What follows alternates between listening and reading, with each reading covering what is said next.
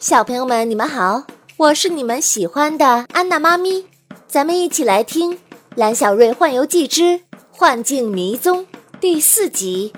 初次见面，我是春灵儿。蓝小瑞苏醒的时候，天已经快黑了。他看了看四周，这是一个非常深、非常光滑的大洞。蓝小瑞爬了几步就摔下来了，捂着屁股在洞底哎呀哎呀的直叫唤。突然，洞口传来一阵笑声，像小铃铛那么好听。紧接着，有人扔下了一条长长的藤蔓，有一个女孩子的声音说：“快点抓着藤蔓上来吧！”蓝小瑞连忙抓着藤蔓，一步一步地爬到了地面。累得趴在地上直喘粗气，看着蓝小瑞狼狈的样子，那个很好听的笑声又响了起来。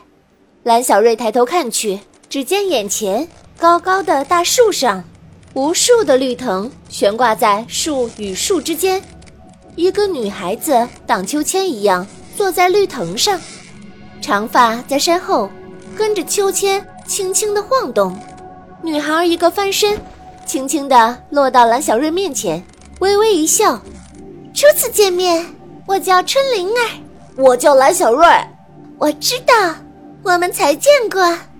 你刚刚借我的地方休息喝水的？刚刚，我就是在博物馆花鸟图那里喝过水啊。嗯，那就是我家，我是画里的燕之灵。”哦，你是花鸟图里的小燕子，一定是那本奇物志，把你和我都带到了这里。这里原本就是我们的世界，所有文物的灵都生活在这里。但是我们可以在这里和真实的世界自由来去。啊，你是人类，怎么会来到异世界？蓝小瑞连忙把这两天发生的怪事。都告诉了春灵儿，既然是雷祖安排的，一定有他的道理。异世界这几年日夜颠倒，时间错乱，有时候连着很多天是黑夜，还有时候连着十几天是白天。哦，原来都是圣龙在作怪。正在这个时候。突然，从远处传来咩咩咩的羊叫声，叫声非常急。啊，可能是小羊们遇到了危险。春灵儿轻轻一扭腰，升到了半空，向河边飞去。在黑夜里，隐约看到汹涌澎湃的大河中间有一块孤零零的石头，石头上站着两头白色的小羊。哎呀，不好，河水就要上涨了，小羊回不来。就会有危险了，春灵儿焦急地说。蓝小瑞突然拔腿就往树林里跑，一边跑一边冲着春灵儿说：“快快来拉藤蔓！”不一会儿，两个人抱着一大堆的藤蔓回到河边。蓝小瑞把藤都连在了一起。喏，你带着这条藤飞去河的对岸，把它捆在最大的树上。我们用这些藤蔓做成索道，小羊。就能回来了。春灵儿眼前一亮，立刻拽着绿藤，迅速飞到河对岸。不一会儿，一条索道就架在了大河上。安全着陆的小羊一个劲儿的把头在两个人的腿上蹭来蹭去，表示感谢。蓝小瑞被痒得哈哈直笑。